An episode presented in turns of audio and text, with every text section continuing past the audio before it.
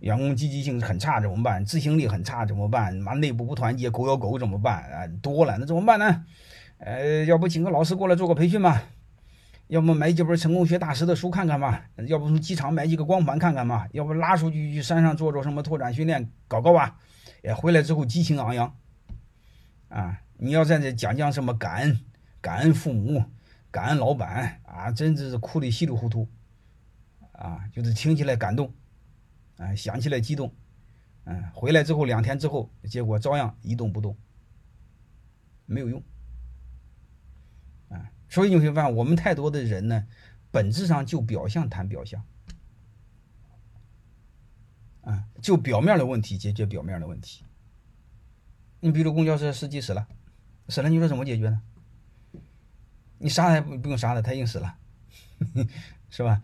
你最多说他是个坏蛋，是个坏人，然后报复社会，穷凶极恶，喝了酒，醉酒驾驶，然后这就是不了了之了。过两天再来一个怎么办？嗯，我们从来不思考他为什么会报复社会，谁这谁搞的让他报复社会的？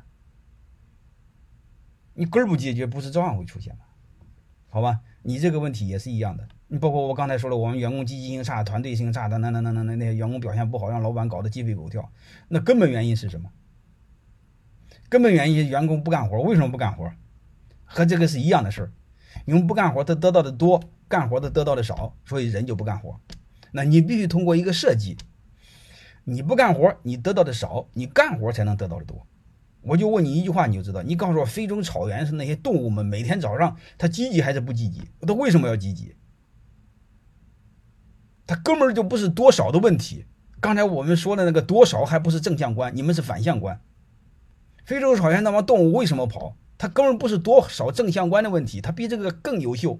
做的更更苛刻，你不跑你就死了，明白的意思吗？它是你会发现它是生死问题，不是多少问题，所以你会发现背后是什么出了问题？我们的机制出了问题。对企业来说叫机制出了问题，